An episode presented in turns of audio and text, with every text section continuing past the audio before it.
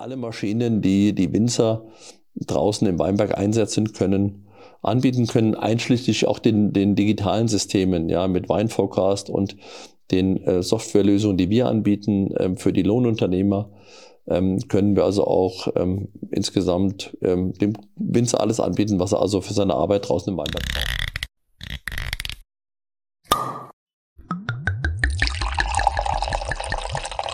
Hallo und herzlich willkommen bei Wein verkauft, dem Fachpodcast der Weinbranche. Es ist kurz vor Halloween, alle haben Feierabend, nur der Michael und ich nicht. Michael, das ist Michael Erbach von Ero. Wir sitzen gerade in seinem Büro in Simmern am Ero-Werk 1. Es ist immer wieder cool hier zu sein. Und wir wollen heute mit euch darüber sprechen, was euch Neues auf der CTV erwartet, auf der großen Agrartechnikmesse in Montpellier am 28. bis 30. November, wo wir zusammen hingehen.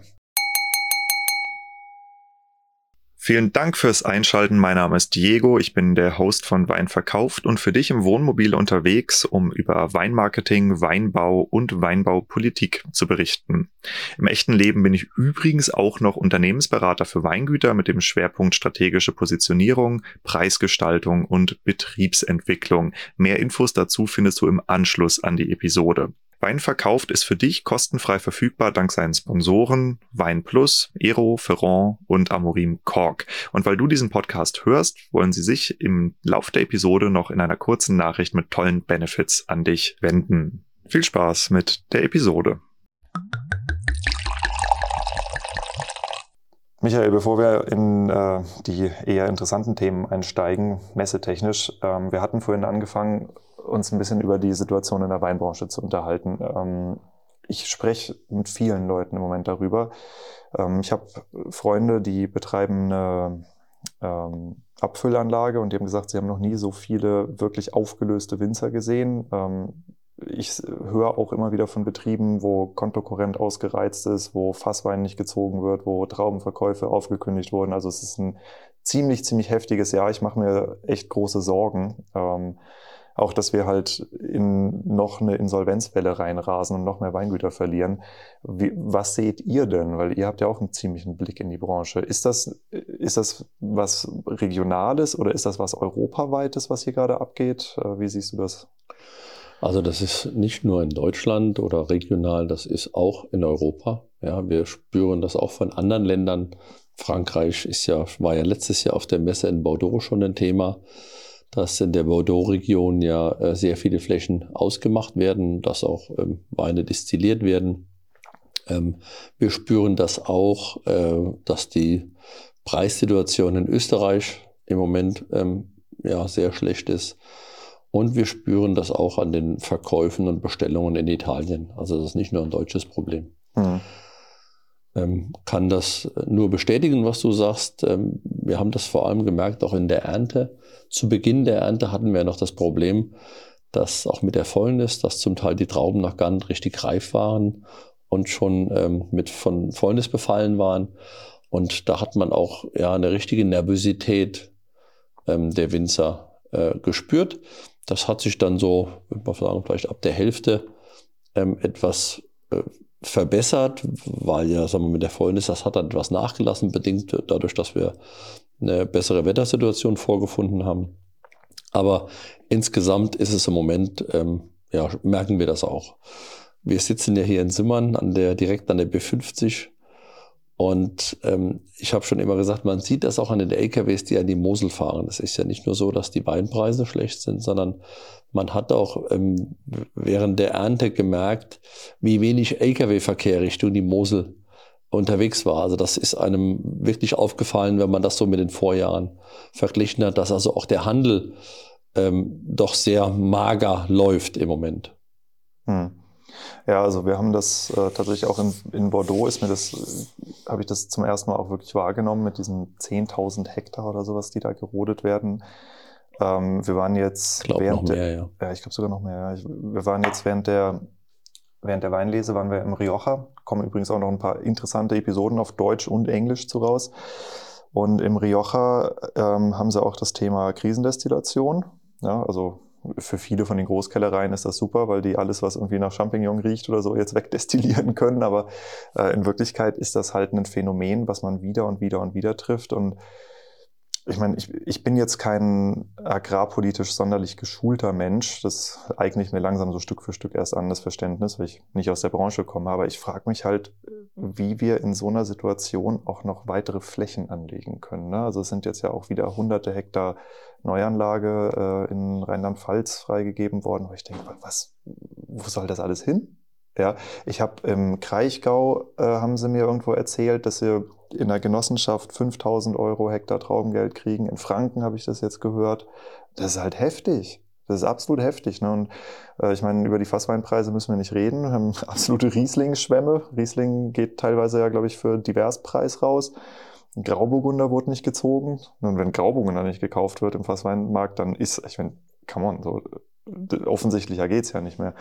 Und äh, ich, ich habe schon echt krasse Bedenken. Also ich meine, auf der anderen Seite, ich habe auch mit vielen Weingütern darüber ges gesprochen, die haben oft gesagt, also es ist nicht die erste Krise, einfach weitermachen, einfach weitermachen, einfach weitermachen, aber ja, es, es trifft schon hart, muss ich sagen. Also ich sehe das auch so, dass die Krise, die wir im Moment in unserer Branche haben, die geht auch wieder vorbei. Und ähm, in solchen Zeiten natürlich muss man da ja, Kosten sparen, auf die Kosten achten, hm. ja, äh, und überlegen und schauen, wie man da durchkommt. Ja, das müssen wir mit unserem Unternehmen auch. Wir sind jetzt hier äh, bei Aero 320 Köpfe insgesamt und ähm, da müssen wir auch darauf achten, ja, dass wir die Kosten einfach im Blick behalten. Aber das sind auch Zeiten, ähm, ja, in denen man sich einfach wieder ein bisschen konsolidieren kann, ja. Hm. Vielleicht auch ähm, Dinge, die sich eingeschliffen haben in den fetten Jahren, ja, die kann man auch da nochmal etwas äh, zurückfahren und, und abschneiden.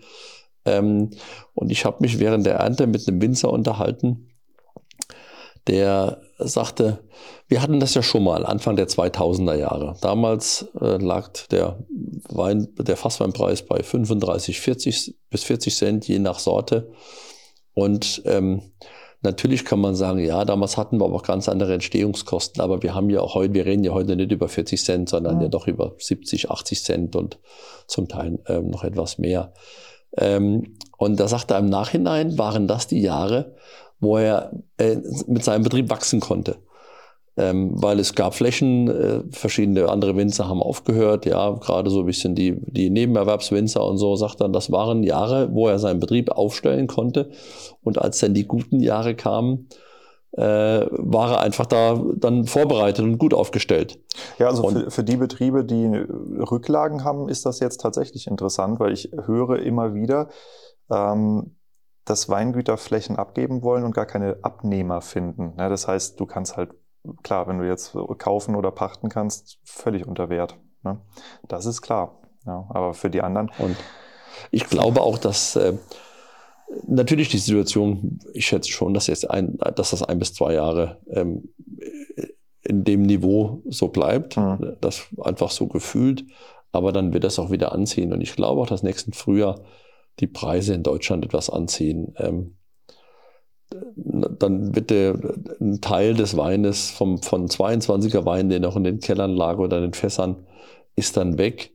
Und äh, es ist ja nicht so, dass gar nichts geht nee, im Markt. Das tatsächlich, es, es gab, glaube ich, jetzt eine Kaufpause und ja. äh, es ist jetzt Weihnachtsgeschäft und so und die Kellereien werden auch wieder anfangen zu kaufen. Das merke ich auch teilweise schon.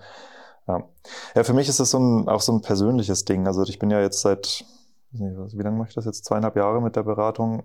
Ähm, ich weiß, wüsste noch gar nicht, wie ich damit umgehen soll, wenn ich tatsächlich in meinem Bekannten slash Freundeskreis, der es mittlerweile teilweise halt auch ist, äh, Insolvenzen beobachten muss oder so. Und das, die Gefahr ist ja da.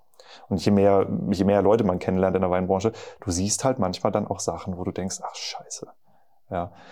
Und äh, das ist sowas, das, das nimmt mich schon persönlich echt mit, muss ich sagen. Also, ja. Naja gut, aber mhm. ähm, Krise als Chance finde ich ist, ist, ein interessantes Ding. Ja? Ähm, übrigens hat, glaube ich, die Vinexpo Wine Paris war das. Ja, äh, über die dürfen wir jetzt sprechen. Das ist keine Konkurrenzmesse zur CTV. Äh, die hat mich auch angefragt für eine Pressekonferenz, wo wir genau über das Thema sprechen wollen. Also wie kann man nicht, nicht ertrinken in, in, Zeit, in den Zeiten, wo der Markt so schwierig ist, beziehungsweise nicht in einem See aus Wein liegen bleiben, der unverkäuflich ist. Also es wird ein spannendes Thema. Die ganze Branche beschäftigt sich sehr damit. Äh, wir wollen jetzt aber mal ein bisschen über die Sachen sprechen, die ihr unter anderem auch für die Branche tut, beziehungsweise wie ihr denn auch einfach weiter nach vorne geht. Wein verkauft ist und bleibt für dich kostenfrei dank seinen Sponsoren. Dazu gehört von Anfang an Wein Plus. Als privates Mitglied bekommst du dort zwei Wochen vor allen anderen Access zu meinen Episoden, als Premium-Mitglied wird's aber richtig spannend. Premium-Mitglieder können nämlich pro Jahr so viele Flaschen, wie sie wollen, zur Verkostung anstellen und diese Verkostungen werden viel geklickt. Premium-Mitglieder mit gut gepflegtem Profil haben über 1000 Views am Tag. Woher das kommt? Naja, Wein Plus hat 240.000 Mitglieder und davon sind 45.000 Profis, also das heißt Händler, Gastronomen, Produzenten.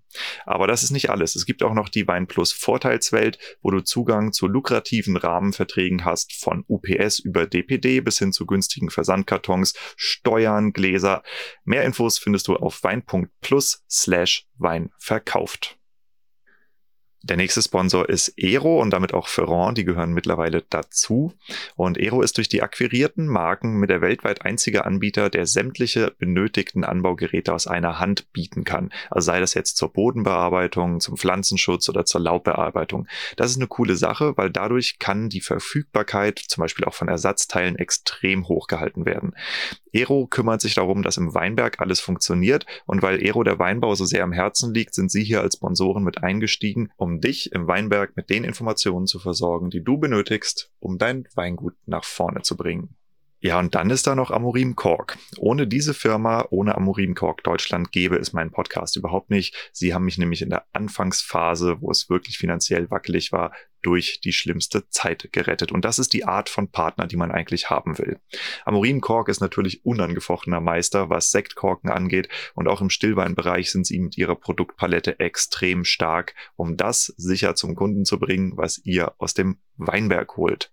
Ich hatte vor einiger Zeit das Glück, dass ich mir die Fertigungsanlage hier in Deutschland mal anschauen durfte und es ist echt faszinierend, was Amorim da mittlerweile aufgefahren hat, um den Korken die Sicherheit und Qualität zu geben, die dein Wein verdient. Du kannst übrigens jederzeit vorbeikommen und dir das Ganze auch mal anschauen und ich habe mir sagen lassen, du hast sogar Chance, eine Flasche Portwein zu kriegen von einem der Amorim Weingüter in Portugal. Infos zu all den Sponsoren findest du auch auf meiner Website weinverkauft.com slash podcast und jetzt weiter mit der Episode. Ähm, ich habe mir sagen lassen, ihr habt gerade einen Weltrekordversuch hinter euch gebracht. Wie ist der gelaufen? Richtig. Ja, der ist sehr gut gelaufen. Das war gerade am letzten Samstag. Ähm, die Idee kam von äh, unserem Händler Technikzentrum Klein aus Neustadt. Der hat mich also im August angesprochen, ähm, was wir davon halten und ob wir das unterstützen würden. Und ähm, ja, dann haben wir gesagt, na klar, unterstützen wir das und haben dann noch die, unsere weitere Partner, die äh, RWZ, Raiffeisen Warenzentrale und auch die BayWa als unsere Händler mit ins Boot geholt, damit wir auch gemeinsam sagen wir, den Weltrekord schaffen. Ähm, ja, wir hatten insgesamt waren 186 Traubenvollernter am Start, ja, dort. Und es ging ja darum, die längste Traubenvollernter Parade der Welt zu haben. Es wurde dann also. Wurden, gab es schon vorher Traubenvollernter Paraden? Ich, äh Nein, also uns ist keine bekannt, es gab keine. Aber die, das Regelwerk wird ja von, von Guinness World Records aufgestellt, also das von dem Unternehmen aus, ähm, mhm. aus England. Und diese, die haben auch recht scharfe Vorgaben, ja. Mhm. Ähm, es gab schon öfter Paraden, aber noch keine Traubenvollernter Parade. Ähm, die Bedingung war hier, es müssen also mindestens 100 Maschinen vor Ort sein, in einer Parade fahren. Die Parade darf nicht unterbrochen sein. Es äh, darf nur ein Abstand von, äh, sagen wir mal, fünf, sechs Metern sein, also keine größere Lücke also richtig dazwischen und genau richtig Kolonne fahren über eine Strecke von 5 km/h und noch weitere äh, ähm, Bedingungen, die daran geknüpft wurden. Und am Ende war es dann so, dass ähm, bei 156 ähm, wurde der Weltrekord gewertet, weil danach war einfach eine größere Lücke gewesen. Und dann hat der, der äh, Preisrichter von Guinness, der dann mhm. auch vor Ort war, gesagt, also er kennt nicht die 186 an, sondern ähm, die 156. Ja. Okay. Aber man muss sagen, ähm, ich schätze, dass an diesem Tag mindestens 1500 Leute vor Ort waren. vielleicht sogar 2000. Ähm, und das Schöne war, wir hatten es ja eben gerade so von der Situation in unserer Branche. Ja, ähm, es war ein Tag, der der recht frei war. Die Leute waren entspannt, sie waren froh, es war ein tolles Event. Also diese Situation im Weinbau stand an diesem Tag nicht im Vordergrund, sondern eher das Event. Und ähm, auch an diesem Tag hat man einfach mal wieder gesehen, wie leistungsstark unsere Branche ist. Hm. Ja. Und von daher bin ich also zuversichtlich, äh, dass wir auch hier über die nächsten zwei, drei Jahre da ähm, insgesamt mit der Branche und auch den Kunden gut durchkommen. Ja. Ähm, mal Interesse halber, wie viele einsatzfähige Vollernter von euch sind unterwegs? Wisst ihr das? Also ganz genau wissen wir das natürlich nicht. Ich meine, an so einem Tag wie am Samstag hat man das gesehen und es ist dann schon aufgefallen, dass wir haben zum Beispiel luftgekühlte Motoren eingebaut bis 1996. Ja. Und äh, bei der Parade am Samstag waren also keine luftgekühlten Motoren mehr vor Ort. Ähm, jetzt kann man sagen, da laufen sicher noch welche, aber das ist ja mal irgendwie ein Indikator. Insgesamt haben wir äh, bis jetzt ungefähr 1150 Trauben voneinander gebaut. Also von dem ältesten Modell an. Bis, ja. äh, bis heute, genau. Wir hatten ja letztes Jahr die tausendste Maschine ähm, sag mal, äh, ja, ausgeliefert. Mhm. Die ist auch jetzt übrigens mitgefahren. Die hat auch eine Sonderlackierung in Weiß am Samstag. Und ich schätze mal, dass da schon, das werden schon noch über 900 Maschinen sein, mhm. die da fahren. Ja. Ja, das ist schon echt einiges. Ja. ja spannend, cool. Und äh, das heißt, ihr werdet jetzt den Weltrekord verteidigen müssen gegen die anderen oder gegen euch selbst? Ja, das muss man jetzt mal abwarten. Ich meine, das war schon ein großes Event. Das war auch ähm, sehr, sehr viel Aufwand von der Vorbereitung, die gerade das Technikzentrum Klein in erster Linie gestemmt hat. Äh, natürlich mit Unterstützung von uns allen. Äh, ich glaube jetzt nicht, dass wir das die nächsten zwei, drei Jahre nochmal angehen. Das muss man mal sehen. Hm. Äh, vielleicht in mehreren Jahren, wie es ausgeht. ja, ich wäre gern gekommen, aber ich war leider auf Beratung wie so viel im Moment. Es knallt gerade richtig. Jo, gut, okay. Messe. Ähm, es gibt ja ein, eine gewisse Neuerung bei Aero. Und äh, Je nachdem, wann das Interview jetzt online geht, wissen es die Hörerinnen und Hörer eventuell schon oder noch nicht. Äh, aber wir gehen mal davon aus, dass sie es noch nicht wissen. Erzähl doch mal so ein bisschen, was hat sich getan bei euch? Ja, wir haben äh, ein weiteres Unternehmen ähm, dazu die Firma Ferrand in Frankreich. Ferrand ist ähm, ein Hersteller von Weinbaumaschinen, ähm, sitzt in, in, der, ja, in Carcassonne äh, in Südfrankreich also ähm, ideal zwischen der Region Languedoc, der Bordeaux-Charente-Region, aber auch sehr nah an Spanien, an der spanischen Grenze, das sind auch nur 120 Kilometer. Also strategisch sehr gut gelegen. Ähm, das Unternehmen hat 70 Mitarbeiter, macht ja, 12 Millionen Euro Umsatz und ähm, stellt also Produkte für die Bodenbearbeitung, Bodenpflege her, aber auch ähm, Laubschneider, Vorschneider und auch Pflanzenschutzmaschinen. Macht ihr euch damit nicht teilweise selbst Konkurrenz? Ähm, in den äh, Vorschneidern und Laubschneidern ja, könnte man sagen, sind wir Wettbewerber. Ähm, aber wir haben ja auch die letzten Jahre, sagen wir mal, in der gleichen Branche gearbeitet und so oft sind wir uns da also mit diesen Geräten nicht begegnet. Hm. Ähm, vielleicht auch durch andere, durch eine andere Händlerstruktur. Ja, das wird es wahrscheinlich gewesen sein. Hin und wieder hat man natürlich schon Berührungspunkte. Aber ähm, zumal der Anteil der ähm, Laubschneider und Vorschneider, also der Laubbearbeitungsmaschinen, ähm, nicht so groß ist bei Ferrand. Der Schwerpunkt liegt auf der Bodenbearbeitung, also Stockräumer, ähm, Grubber, Scheibenecken, solche Sachen. In erster Linie für Weinbau, aber auch für Obstbau und auch der Pflanzenschutzbereich. Mhm. Ja, und ähm, warum wir diese Investition getätigt haben, es geht einfach darum, dass wir in Frankreich eine Basis bekommen. Das steckt da ähm, hinten dran, ähm, dass wir näher äh, bei unseren Kunden sind. Ja, ähm, ich glaube, die Kunden, die uns hier von Deutschland äh, kennen, wissen, dass wir doch sehr kundennah agieren und einen guten Draht haben, auch zu den Winzern und Lohnunternehmern, nicht nur zu den zu unseren äh, Fachhändlern. Und das wollen wir auch in Deutschland, auf, in Frankreich aufbauen. Hm. Dass wir also vor Ort sind mit ähm, ja, einfach Maschinen vor Ort, mit Ersatzteilen vor Ort, mit Service vor Ort. Und gerade bei den Traumverlandern ist das enorm wichtig. In der kurzen Einsatzzeit, wo die Maschinen laufen, ähm, ist der Service einfach ein, ein wichtiger Punkt, ähm, auch schon bei der Kaufentscheidung. Ja, und diese Distanz zu Frankreich, ähm, die wollen wir halt eben damit ähm, überwinden. Hm. Ist Aero in Frankreich schon etabliert oder ist es gerade so ein Vorstoßen über die ja, Grenze? Nein, wir sind schon in Frankreich. Ähm, wir, wir haben begonnen mit dem Export jetzt ins Elsass schon früher. Mhm. Ja, also Elsass, äh, würde ich mal sagen, liefern wir fast so lange, bis es das Unternehmen gibt. Ähm, aber auch ähm, in Frankreich, also das erste Mal auf einer französischen Messe, auf einer größeren französischen Messe ausgestellt haben wir auf der CTV. Das war 1995. Da war ich fünf. Also so lange sind wir schon an dem Markt und äh, ja, haben auch dort einige Traumvoneinander laufen und natürlich mhm. auch äh, viele Händler und auch jede Menge äh, ja, Laubschneider, Vorschneider mhm. und Entlauber. Was ich mich gefragt habe, also als ich jetzt zum Beispiel in Bordeaux unterwegs war, da ist ja der komplette Platzhirsch, ist ja Pellenc. Die fahren wirklich super viel darum. Ähm, liegt das daran, dass sie regional dort auch sitzen oder hat das mit einer etwas anderen Erziehungsform zu tun? Weil ich, mir ist dort aufgefallen, dass die zwar im Spalier anbauen, aber viel tiefer. Also das ist teilweise nur einen Meter hoch. Ja? Ist das was, was äh, maschinell irgendwie andere Anforderungen an die Maschine bringt oder kann man mit einem Vollernter wie eurem auch theoretisch so eine tiefe Laufbahn fahren? Hm, kann man auch. Ja, ja. Also man kann auch mit unserer Maschine so eine, so eine tiefe Erziehungsform bearbeiten. Das ist nicht das Thema.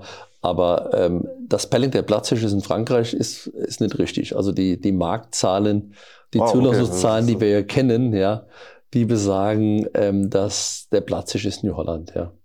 Okay. Mit einem recht großen Marktanteil. Ja. Der Pelling ist der zweite. Ja. Stimmt es, dass New Holland irgendwie mit, war das mit dem Vatikan oder so, dass die da Mitbesitzer sind? Ja, das, das glaube ich jetzt nicht. Ich das, das würde mich sehr wundern. Ich habe das irgendwo mal gehört und ich habe das nie nachgeforscht. Also der, der, ähm, da äh, der, das Vollander Werk war ja, gehörte ja früher einer Familie, einer Familie Braut. Ja. ja. Ähm, und wurde dann im Zuge der Insolvenz von damals Fiat Acre übernommen und Fiat Acre wurde dann von New Holland gekauft. Und New Holland gehört, äh, Ach, vielleicht meinst du das, genau, ja, zu der Agnelli-Familie. Ja. Also äh, Agnelli hat ja große Anteile mhm. an, an Fiat oder heute auch an Stellantis und ähm, somit auch natürlich an New Holland, auch ja an diesem Werk. Ja, die spielen natürlich nochmal in einer anderen, in einer anderen Liga dann, ne? Ja, okay. Messe. Ähm, ich bin bisher noch nie auf der CTV gewesen, tatsächlich. Äh, wie vielleicht auch einige der Leute, die hier zuhören. Also wir kennen ja aus Deutschland so die Weinbau- und Obstbau, Sonderkultur, Technikmessen. Manche gibt's ja auch nicht mehr. Aber ähm, was erwartet einen, wenn man auf die CTV kommt, so aus deiner Erinnerung? Ja, also für uns ist die CTV die weltweit wichtigste Messe. Tatsächlich. Ja, ja, weil sie einfach am internationalsten ist. Ja, das ist, ähm, und dort kommen unsere äh, Händler und Importeure von Australien, von Neuseeland, von USA. Die sind also alle auf der CTV und deshalb ist das für uns einfach ja, international eine ganz wichtige Messe, aber natürlich auch für Frankreich. Mhm. Und äh, für, ich würde auch sagen, dass es in Frankreich die wichtigste Messe ist. Mhm. Ja, ich habe das jetzt so ein bisschen mitgekriegt, weil ich über befreundete Weingüter, denen ich erzählt, dass ich da auf die CTV gehe, da haben die gesagt, ja, wir haben Kumpels, die kommen aus Kanada angeflogen, weil die wollen Vollernter kaufen. Ja. Da dachte ich, okay, krass.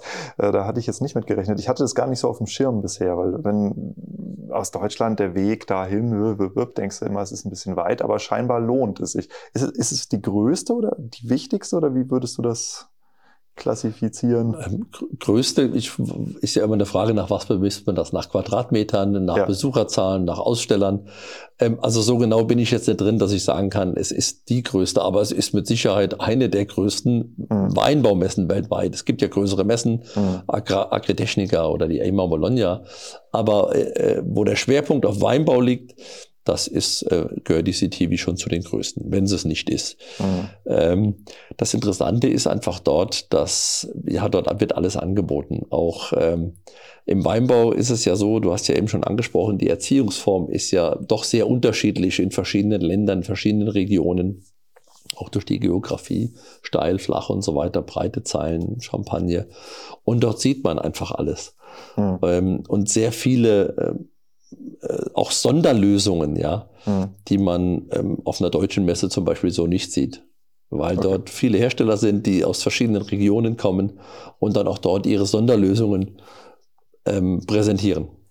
Auch Nein. viele kleine Hersteller, die man sicher nicht kennt. Ich, ich glaube, Ferrand ähm, ist ja in Deutschland, bis wir das jetzt schon, wir verkaufen das ja schon ein Jahr in Deutschland, ähm, Österreich, Schweiz, ähm, war ja bisher in Deutschland auch nicht bekannt, obwohl es ja kein kleiner Hersteller ist. Ferrand ist der größte Hersteller von, von Weinbaumaschinen in Frankreich und bietet auch das größte Produktportfolio an. Ja, also es ist kein anderer Hersteller in Frankreich da, der ähm, so eine breite und große Produktpalette hat und dennoch war er in Deutschland. In Deutschland ist, sind die nicht bekannt, weil sie einfach keinen Export machen, ja, weil sie ihr Geschäft fast zu 100 Prozent in Frankreich. in Frankreich abwickeln, aber dort sind sie einfach eine Marke und auch bekannt. Wie erklärst du dir das? Weil ich meine, äh, wenn, wenn man jetzt aus ich habe so eine interessante Sache festgestellt. In Deutschland hast du, wenn du dich nur hier aufenthältst in der, in der Weinbranche, hast du oft so das Gefühl, wir sind so ein bisschen der Nabel der Welt, deutscher toller Weißwein, blub, dann gehst du ins Ausland und denkst so, ey, im Ernst, Deutschland ist so ein Fliegenschiss auf der Weltweinkarte. Das ist unfassbar. Ich meine, das Bordeaux ist 110.000 Hektar und Deutschland sind 100.000 Hektar gesamt. Ja. Und wie, wie kommt es dann, dass ein Hersteller wie Ferrand nicht einfach Deutschland als weiteres ja. Vertriebsgebiet so Frankreich, Frank, äh, Frankreich Ost betrachtet? Also zum einen würde ich jetzt Deutschland ja mit äh, manchmal nicht so äh, äh, ähm, runterstufen. Ja, wir haben ja auch mit unserem Weißweinanteil, mit dem Riesling und so, das sind ja auch schon ähm, anerkannte Weine, ja, die, wo, wo glaube ich, auch, Größe her, auch im, im Süden, also, ja, wo sie uns beneiden drum, ja. Sicherlich. Ähm, das muss man schon sagen. So, zum anderen, ähm, ja, das kommt daher, das äh, ist ein ähnlicher Fall wie damals bei Binger Seilzug. Wir haben ja auch im Jahr 2006 die Firma Beizug, äh, Binger Seilzug übernommen, auch im Zuge der Nachfolgeregelung. Die Eigentümer waren im Rentenalter ähm, es war ihnen sehr wichtig, dass das Unternehmen und die Mitarbeiter in gute Hände kommen, äh, wo man auch weiß, dass es weitergeht, die, die eine Passion, eine Leidenschaft für, für Weinbau haben, die sich im Markt auskennen, mhm. die einfach äh, das Geschäft oder ihr Geschäft weiterentwickeln. Ich glaube, das war ihnen wichtig. So war es bei Binger Salzig und ähnlich ist es auch hier bei Ferrand. Der Eigentümer ähm, ist 85 Jahre alt und äh, ist noch voll im Sattel und äh, hat das Unternehmen bis jetzt gesteuert und wird uns auch noch zwei Jahre in der Übergangsphase begleiten, ist auch noch topfit ähm, ähm, er sagt immer zu meinem Sohn, wenn ich ihn da mit hatte, ja, ich sollte in Rente gehen, er wird das mit seinem Sohn weiterführen. Also nur, dass ihr mal, dass ihr mal einen Eindruck habt, welche Energie er, er versprüht. Und ähm, ja, aber durch sein Alter ähm, hat er natürlich keine Sprachen, war er nicht in den Sprachen mächtig Englisch und so weiter und äh, ist auch nicht auf internationale Messen gegangen. Also mhm. hat Frankreich gemacht, aber hat einfach keinen Export aufgebaut, hat sich auf den französischen Markt konzentriert. Mhm. Und deshalb ist das Unternehmen ja ähm, in, in anderen Märkten nicht bekannt. Hm. Was gehört neben Ferrand jetzt eigentlich alles zu Aero? Wir haben ja noch äh, Wine Forecast, die sind jetzt bei euch mit an Bord, oder? Ja, Wine Forecast ist ja ein Startup. Ja. ja die ähm, die Wetterprognose und Wettervorhersage und Pflanzenschutzprognose machen, unter anderem aber auch das komplette ähm, Management für die Winzer und, und Einteilung ihrer Maschinen und Dokumentationen und so weiter. Ähm, dort sind wir ja äh, nur beteiligt, das, da haben wir ja keine Mehrheit. Dort sind wir ja als Startup äh, eingestiegen in, der, in einer sehr, sehr frühen Phase und arbeiten mit denen zusammen. Ähm, ja, das ist also ein Teil.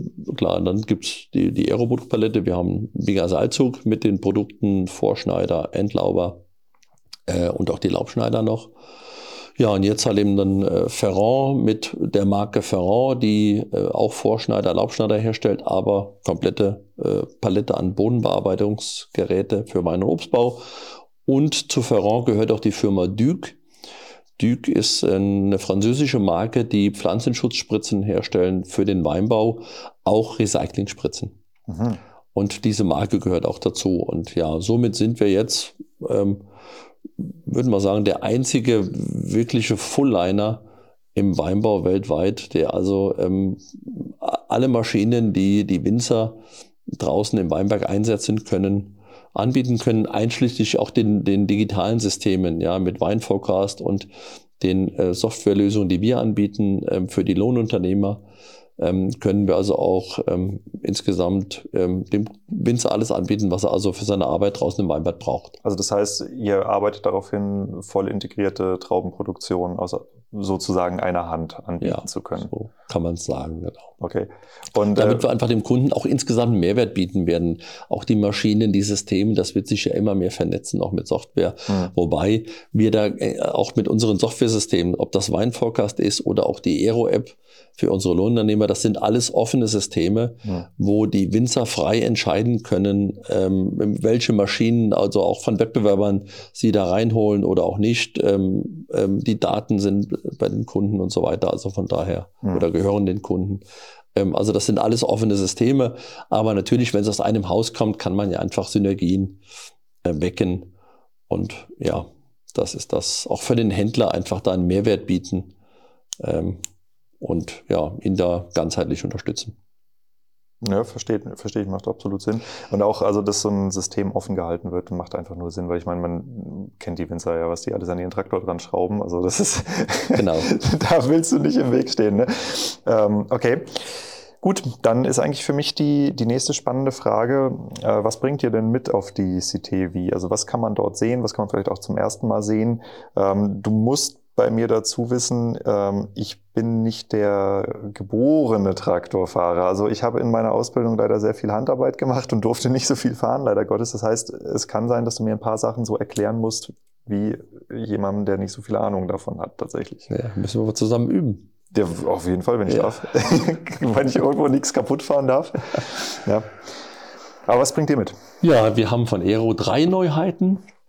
Ähm, das ist einmal ein Vorschneider mit einem Kamerasystem, ähm, der also auf KI-Basis, der die Pfähle erkennt, egal ob Holz, weil es ja eine Kamera ist, also keine Metalldetektion, sondern über Kamera basiert. Also keine dann, Taster mehr und Nein, kein, völlig berührungslos, ja. Mhm. Der ja die Fehler erkennt, der Vorschneider öffnet und dann hinterher wieder schließt. Genau, das ähm, funktioniert auch, wenn eine Belaubung da ist. Also jetzt schon, wenn die Blätter noch nicht ganz weg sind oder auch bei Nacht. Und ja, also Fahrgeschwindigkeit so rund um 6 kmh. Also das ist eine Neuheit. Und das ist natürlich schon eine große Erleichterung für den Fahrer, dass er nicht immer ja, aufpassen muss, wann kommt der Pfahl, ähm, löse ich früh genug aus, ähm, habe ich vielleicht sogar noch ein paar Reben stehen vorm Weinberg. Und ähm, gut, ja, das ist eine äh, Neuheit. Dann stellen wir vor den äh, Vitipuls Duo. Duo heißt, wir haben also zwei Rotoren in dem, in dem Druckluftendlauber. Vitipuls ist ja unser Druckluftendlauber, wo wir also die Blätter im äußeren Bereich wegschießen, aber auch die Beeren innen drin, also die, die Traube an sich reinigen, auch mal ausdünnen, je nachdem, wie man es einstellt. Wir kommen also auch in die Laubbandmitte damit rein. Und dieses Gerät wird es geben mit, ähm, gab es bisher nur mit einem Rotor, schon in verschiedenen Größen, bisher mhm. mit 350 oder auch 500 äh, Millimeter Durchmesser. Und wir werden jetzt äh, zwei kleinere Durchmesser bringen. Und dadurch kann ich auch dann die Höhe regulieren. Ja, ich kann die zwei kleineren Durchmesser also ähm, horizontal hintereinander verstellen oder ich kann sie nach oben drehen und so natürlich die, die Höhe, die Entlaubungshöhe ähm, variieren und besser einstellen. Okay, verstehe. Ähm, wenn ich da richtig informiert bin, die Entlauber, das sind ja ähm, Geräte, die relativ heftige Anforderungen an die Zugmaschine bringen, also ja. Öldruck. Verändert sich dadurch was? Ähm, Öldruck, sagen wir, diese Vitipulse-Geräte ist ja so, die treiben wir ja mit dem Kompressor an hm. und der Kompressor wird mit, einem, mit der Zapfwelle angetrieben. Also nicht, ah, okay. nicht mit Öl. Ähm, also Öl, Öl hat man da für die Hydraulikzylinder und so weiter. Aber es ist richtig, was du sagst, die brauchen schon etwas Leistung, weil einfach ähm, generell Luft zu komprimieren äh, und, und Luft unter Druck zu setzen, kostet einfach enorm Leistung. Und das natürlich bei den heißen Temperaturen, die wir oft im Sommer haben. Das äh, wirkt dem natürlich auch noch entgegen. Und das ist der Grund, warum da eine Leistung gebraucht mhm. wird. Deshalb werden die Geräte auch oft am Heck angebaut, weil gerade der Druckluftendlauber zerschießt ja die Blätter und ähm, das sind das ja so kleine Laubwandfetzen. Und wenn die natürlich dann in die Kühler Gitter. kommen und ja. so weiter und die, auch die Traktoren heute durch die Abgasvorschriften haben die per se schon viel höhere Verbrennungs, äh, ähm, ähm, wie sagt man, Temperaturen und die Motoren werden heißer, mhm. brauchen heute viel mehr Kühlleistung. Und ja, deshalb äh, empfehlen wir auch oft die Geräte dann als Heckversion anzubauen, gerne als Überzeilen oder zweiseitige Version, um dem entgegenzuwirken. Und ja, dieses Gerät, also wie die Pulse Duo, wird es dann dort geben, auch in der Heckversion als Überzeilen, werden wir dort ausstellen. Und die dritte Neuheit ist der VD Pulse Kombi. Äh, wie die Puls Kombi ist also auch der Druckluftendlauber, der kombiniert ist mit dem Rollenendlauber, den man ja kennt vom Binger Seilzug. Ja, den wir schon, das ist ja, haben wir ja auch äh, ganz, äh, ja, viele tausende Maschinen wirklich im Einsatz von dem Binger Seilzugendlauber. Und wir haben also diese beiden Maschinen, diese beiden Systeme kombiniert. Das heißt, wir haben vorne die Walzen, äh, das Binger-System, das Walzensystem, um also die, die Blätter, die außen an der Laubwand sind, schon mal wegzusaugen ja, damit der Druckluftendlauber dann auch mehr Leistung hat und auch einfach ins Innere kommt mhm. schon mal, ja. Ähm, und dadurch kann ich auch dort zum einen etwas Leistung natürlich sparen, ja, weil von, von die Blätter weg sind, aber ich kann auch eine ganz andere Fahrgeschwindigkeit fahren. Auch hier sind Fahrgeschwindigkeiten 6 bis 7 kmh äh, möglich, was mit dem Druckluftendlauber alleine nicht möglich ist. Hm. Und dieses Gerät äh, gibt es ja auch schon seit zwei Jahren. Da haben wir ja vor zwei Jahren in Deutschland den Innovationspreis vom Deutschen Weinbauverband bekommen. Auch schon mal eine, eine Auszeichnung in, in Italien, ich glaube auch in Frankreich. Ähm, dieses Gerät, was jetzt aber neu ist, dass es das in einseitige Version mit Schwenkvorrichtung gibt. Also auch für die Betriebe, jetzt nicht gerade für die größeren Betriebe, für die kleineren Betriebe, sondern mir reicht ein einseitiges Gerät. Ich möchte aber nur einseitige entlauben und das ist neu, dass man den Druckluftendlauber also schwenken kann.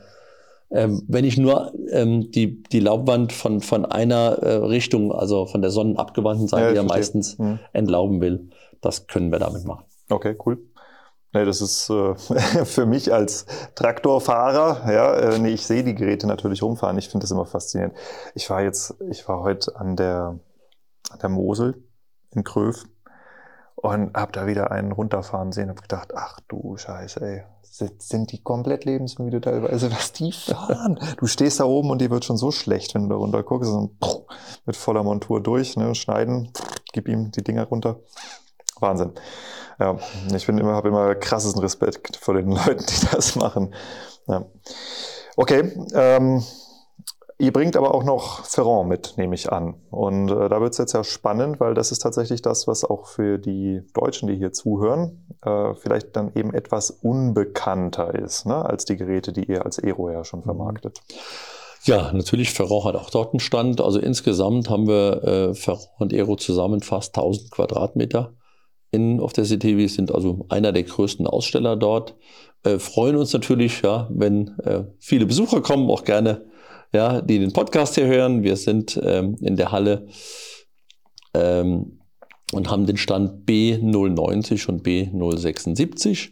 Ja, Ferrand hat äh, eine Neuheit ähm, auch als, also nominiert für einen Innovationspreis. Ähm, wir hoffen natürlich sehr, dass wir den kommen, würden wir uns riesig drüber, äh, auch bekommen, würden wir uns riesig drüber freuen. Das wird aber erst äh, am ersten Abend der Messe bekannt gegeben, ob wir dabei sind. Aber auf jeden Fall sind wir nominiert.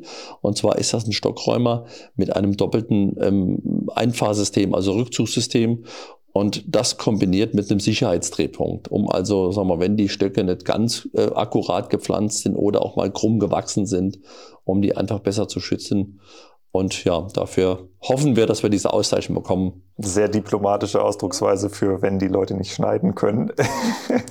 nee, okay, cool. Also das heißt, man kann damit fahren und du könntest selbst so richtig verknorzte Weinberge räumen oder wie muss man sich das vorstellen? Ja, manchmal wachsen sie etwas krumm ja. Ja, oder sind nicht in einer Linie gepflanzt ja, und damit ähm, der Stock dann nicht von dem Stockräumer, sagen wir mal, beschädigt abgeschnitten wird, oder ja. beschädigt wird mhm. oder ganz abgeschnitten. Ähm, das ist so ein System mit so einer Art Parallelogrammfunktion, ja. Mhm. Genau. Zusehen bei uns am Stand oder beim Ferrand-Stand äh, neben uns auf der Messe in Frankreich, ja. Ja, toi, toi, toi auf jeden Fall. Also ich habe gesehen, hier habt ihr schon einige Auszeichnungen tatsächlich auch im Regal stehen. Das ist natürlich eine coole Sache. Ich habe noch mal eine, eine technische Frage und zwar, ähm, ich höre immer mehr von Weingütern, die aufgrund des Kostendrucks auch gerade im Basisbereich über Minimalschnitt nachdenken und Minimalschnitt mit Vollerntern teilweise durchgehen, die ähm, äh, statt zu schneiden halt eher so abbrechen. Ähm, sind äh, so Laub Luftbläser-Entlaubungsgeräte auch für Minimalschnittanbau geeignet? Gibt es da Entwicklung von euch in diese Richtung? Ja, das hängt jetzt davon ab, ähm, natürlich, wie, wie die Erziehungsform ist. Minimalschnitt ist Witze im Winter. Sehr, es gibt ja die Systeme, die sehr schmal zurückgeschnitten werden oder äh, sind sie sehr breit. Die sehr breit bleiben. Und dann ist es, wenn sie sehr breit sind, ist es natürlich irgendwann begrenzt, ja, dass man da noch innen irgendwie reinkommt oder was machen kann. Ähm, aber der äh, Minimalschnitt ist nicht, sagen wir mal, die Erziehungsform für die Entlaubungssysteme. Mhm. Ja, das muss man schon sagen. Seht ihr, dass da mehr Nachfrage kommt? Äh, ja, ähm, sehen wir schon. Und dafür haben wir auch dann spezielle Laubschneider entwickelt, ja, die also dann da einfach eine, eine, eine andere Schnittbreite abdecken können, die also einen größeren Verstellbereich mhm. der Laubwand haben, weil die Betriebe ja in der Umstellungsphase ja, ja oft ja noch das, das, herkömmliche System haben und dann Minimalschnitt. Und ähm, ja, also da haben wir auch eine, bieten wir eine große Palette an, an Laubschneidgeräten oder generell an, an Laubwandpflegeprodukten an. Hm. Nee, weil ich sehe tatsächlich, also so in den Gesprächen, die ich mit den Weingütern führe, ich unterhalte mich ja auch mit denen immer, wie wollt ihr sie denn so in den nächsten fünf bis zehn Jahren, was für, über was für Rebsorten denkt ihr nach? Und äh, ich höre da schon oft den Begriff Piwi in Kombination mit Minimalschnitt. Ne? Wenn die anfangen zu rechnen und sagen, Liter Wein weiß, keiner weiß, was drin ist da macht man sich schon Gedanken, wie man das lukrativ hält. Und äh, ich glaube, dass da tatsächlich einiges an Wandel, sowohl äh, was Rebsorten angeht, als auch was Erziehungsformen angeht, auf uns zukommt. Weil es gibt ja so ein paar Weingüter, die auch einfach relativ beeindruckend mit äh, Vollerntesystemen im Minimalschnitt unterwegs sind, mit mehrzeiligen Überzeilengeräten, super schlagkräftig vier Reihen fahren und äh, völliger Zirkus, was du halt im Wein, so, du, wenn du bist es nicht gewöhnt, sowas zu sehen, ne? und dann sitzt du daneben dran und denkst, okay, der fährt gerade so seinen Hektar weg und dann den nächsten und oh, krass. Ja, da gibt's schon einige Weingüter, die, ähm, die das mit zunehmend wachen Augen beobachten. Was, was mich persönlich ähm, echt interessiert, das, äh, diese Gespräche zu hören, weil als ich meine Ausbildung gemacht habe, da war das noch völlig im Verruf. Also das hat sich in den letzten zehn Jahren hat sich eine ganze Menge getan. Mhm. Ja. ja. deshalb bin ich, bin ich sehr gespannt, was sich da auch bei euch tut. Ähm, weißt du, ob die Wine Forecast Jungs auch da sind? Stellt ähm, ihr das ähm, mit aus? Ja, also der Richard von Wine Forecast, der eine oder andere wird ihn kennen. Äh, ist ja auch so in Hamburg, ich bin der Richard von Weinforecast, also mit uns äh, dort unten sein, ja. Ah, cool. Okay. Auch bei uns am Stand dann. Also. Ja. Müssen wir mal gucken, weil das eine andere Interesse, wirklich interessante, was man über die CTV wissen muss, die haben ein geiles Abendprogramm. Also da ist echt was geboten. Also da gibt's äh, Startup-Investoren-Nächte, da gibt's äh, tatsächlich auch richtige Weinschulungen und alles mögliche. Also nicht nur für die, für die Maschinenleute, sondern auch für alle anderen, die sich so in der Branche tummeln. Und äh, ich freue mich auf jeden Fall sehr, dahin zu kommen. Wer von euch übrigens mitkommt, ähm, man muss sich für ganz viele Masterclasses und so Geschichten im Voraus anmelden. Also das heißt, es macht Sinn, sich diese Website mal genau anzugucken. Ähm, ja, aber ich denke, also ich freue mich schon sehr, muss ich sagen. Das ist, äh, ich weiß gar nicht, wenn ich das letzte Mal in Montpellier war, aber es ist echt auch eine schöne Stadt. Ja.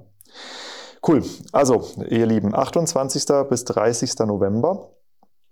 Ähm, gibt es aus deiner Sicht noch was, was man über die CTV wissen muss oder irgendwelche Geheimtipps in puncto, wo sollte das Hotel nicht sein in der Stadt und wo sollte es sein? Ja, ich glaube, das ist eh schwierig, ähm, auch, auch für uns, wo wir uns da unten ja schon, schon einige Jahre sind. Also es ist schwierig, ein Hotelzimmer zu finden. Das muss man sagen. Auch die Anreise ist nicht so ideal. Flugzeug geht schwierig. Ähm, Zug, Auto, ja. Das ist halt eben, weil in Frankreich ja alles über äh, zentralistisch über Paris läuft. Mhm äh, ist ja die Anreise äh, nicht so, muss man eben irgendwie sauber planen und dann schauen, wo man übernachtet. Aber man, was schon zu sagen ist, also äh, einen Tag braucht man mindestens, wenn man da wirklich was sehen will und will mal ein bisschen rundlaufen. Um überhaupt mal das Ding erfasst genau, zu haben. Genau, so ne? ist es. Also da ist ein Tag schon, wenn man sich auch wirklich interessiert und, und will was mitnehmen und, und auch mal nicht nur drüber laufen. Also einen Tag Zeit braucht man auf jeden Fall. Hm. Ja, nee, drei Tage hat man, wenn man vollkommt. Und ich glaube, und, das, äh, das, Geheimnis ist mit dem Wohnmobil zu Ja, und äh, wir freuen uns natürlich auch, wenn die, äh, wenn Leute dann zu unserem Stand kommen, gell, können wir gerne ein Glas Wein trinken. Die Zeit muss man natürlich auch noch einplanen. Ja. Das ist gut, weil die Standpartys bei euch sind ja legendär mittlerweile, muss ich sagen. Also es gibt viele, die. Aber das ist so witzig, seit, seit wir ein bisschen mehr miteinander zu tun haben jetzt über das Sponsoring. Ich werde ständig von Leuten angeschrieben und nach der Hüftburg gefragt. das ist wirklich, also ihr habt schon echt ein paar, man muss fast sagen, Memes in der Weinbranche erschaffen. Also äh, Hut ab vor dem, wie ihr euch da einen, einen Namen macht in der Branche. Wir hatten neulich. Äh, war das am Neckar, hatten wir so einen kleinen Jungen, der äh, dann so völligst ehrfürchtig auf mein Schlüsselband guckte. Und äh, den habe ich dann erstmal komplett eingedeckt mit, äh, mit euren Heften und Stiften und Kappe. Und ich glaube, das war der glücklichste Junge ever. Ja, also ihr habt sehr viele, sehr kleine Fans, die später die Maschinen lenken werden. Ne? Das liegt einfach daran, äh, weil wir uns selber dran freuen. Ja. Wenn, wenn ich auf die Hüpfe gucke, dann habe ich selber ein Grinsen im Gesicht. Ja, da, das ist, äh, ja, es macht uns einfach Spaß, ja. So. Das glaube ich, ja. Es ist auch faszinierend. Es gibt so viele Leute, die wirklich tatsächlich sich ja Urlaub nehmen, um dann Vollernter zu fahren in der Weinbranche, obwohl sie selber schon in irgendwelchen anderen Branchen gelandet sind, aber halt fahren können. Ich höre das wieder und wieder und wieder, dass Leute ihren Jahresurlaub zum Vollernterfahren draufgehen. Also du denkst so, krass. Ja, also ich habe es noch nie gemacht tatsächlich. Vielleicht komme ich ja irgendwann mal dazu. Na klar, ich lade dich mal ein. Das ist sehr gut, das würde ja. mich sehr freuen. Es ist ja auch eine schöne Branche, ja. Man muss ja, ja sehen, das äh, hat mit Genuss zu tun. Essen, immer oft gutes Essen in Kombination, oder wenn wir unterwegs sind, ja. Wir sind in vielen unter Regionen, wo, wo, wo Urlaubsregionen sind. Ja, das, das ist ja einfach ein toller Beruf. Auch die Leute sind, sind nett und entspannt und ja. Ähm, ja, macht einfach Spaß. Absolut, ja. Und äh, ich hoffe sehr, dass wir nicht zu schlechte Nachrichten jetzt hören, die nächsten Monate in der Branche. Ähm, ja, aber auch für die Winzer da draußen, es ist wichtig zu wissen, äh, auch wir, praktisch die Dienstleister, wir haben das sehr, sehr deutlich auf dem Schirm, was im Moment abgeht. Wir sind ja. uns dessen auch bewusst.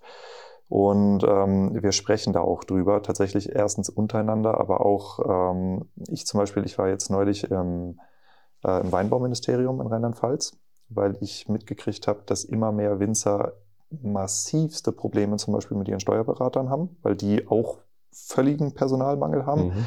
und äh, teilweise hier irgendwie aus landwirtschaftlichen Buchstellen 50 Weingüter während der Ernte rausgeschmissen werden und so Geschichten. Hier passiert gerade richtig, richtig viel. Und ähm, also ich nutze wirklich jeden Kanal, den ich habe, um auch Alarm zu schlagen bei den Stellen, die eventuell sowas machen können. Und äh, dementsprechend für euch da draußen, wenn ihr der Meinung seid, dass wir, die wir eben auch teilweise Sprachrohre haben oder auch Kontakte haben, die ihr vielleicht nicht habt, wenn wir was wissen müssen, sagt uns Bescheid. Ich weiß auch von Michael, dass er sich sehr, sehr persönlich für die Branche einsetzt und auch äh, was jetzt alles mit dem Green Deal kommt, die ganzen Gesetzesänderungen. Also wir sind tatsächlich da und wir sprechen auch manchmal mit Leuten, mit denen ihr eventuell gar nicht sprechen könnt, über die Interviews, über das persönliche Netzwerk, was eben da ist. Ähm, da wollte ich euch definitiv zu einladen, wenn ihr das hier hört, ja, dass ihr das auch nutzt. Ja. Super, ich danke dir. 45 Minuten Feierabend. Es ist jetzt kurz vor neun. Jetzt machen auch wir Feierabend. Genau, und dann bringen wir noch ein Glas Wein zusammen. Das machen wir auf jeden Fall. Ich habe dir was Schönes mitgebracht von der Mosel. Ah, okay. So, vielen Dank, dass du die Episode bis zum Ende gehört hast und jetzt noch ein paar Infos zum Schluss. Zum Beispiel findest du auf meiner Website weinverkauft.com bald Online-Kurse. Ich produziere im Moment einen zum Thema Preispolitik, den ich dann dort launchen werde. Außerdem informiere ich da auch über Events und über äh, meine Reiseroute, alles, wo ich teilnehme, die Messen, auf denen ich bin. Also das heißt, du bleibst dort immer up to date. Das gleiche gilt, wenn du mir bei Instagram folgst, at the art of selling wine oder bei LinkedIn. Da heiße ich einfach Diego Weber. Ich habe auch einen tollen Newsletter da, der heißt The Art of Selling Wine. Ja, und wenn du dich für die Unternehmensberatung interessierst, die ich anbiete, wollte ich hier noch ein paar Infos dazu geben. Also, das, was ich mache, sind in erster Linie direkt vermarktende Weingüter. Also, das heißt keine Riesenklitschen, sondern so die typischen Familienweingüter. Darauf bin ich extrem spezialisiert. Ähm, die Themen, die ich in der Regel mit den Weingütern mache, ist strategische Positionierung. Also, das heißt, in welchen Teil des Marktes verkaufe ich eigentlich rein, in welchem Marktumfeld bewege ich mich. Dann die Preispolitik. Ähm, das ist von der klassischen klassischen Preislistengestaltung über die Kalkulation bis hin zu Themen wie Preisvereinfachung, Sortimentsstraffung, Händlerpreislisten aufbauen, unverbindliche Preisempfehlungen einführen und, und, und. Das ist ein ganz, ganz wichtiges Thema. Und dann eben auch die Betriebsentwicklung, manchmal mit Generationsübergabe, manchmal ohne, je nachdem, in welchem Alter du halt so bist. Und äh, weil das Ganze mittlerweile auf einer gewissen Qualität abläuft, habe ich Rahmenverträge mit dem Landwirtschaftsministerium in Baden-Württemberg abschließen können und auch mit dem Weinbauministerium in Rheinland-Pfalz, die dann über die EU-Töpfe ELA ähm, einen Teil dieser Beratung kofinanzieren. Das ist natürlich ein super tolles Angebot und wenn du die Infos dazu haben möchtest, findest du sie eben auch auf meiner Website weinverkauft.com. Dort habe ich auch ein paar Testimonials von Weingütern online, die das Ganze schon durchlaufen haben. Die sind auch sehr gern dazu bereit, dass du sie einfach anrufst und nachfragst und ansonsten melde dich einfach bei mir am einfachsten über Instagram at the oder schreib mir eine E-Mail, ruf mich an. Die Kontaktdaten findest du ja im Impressum wie gehabt, weißt schon, wie das geht. Und wir hören uns uns dann bei der nächsten Episode.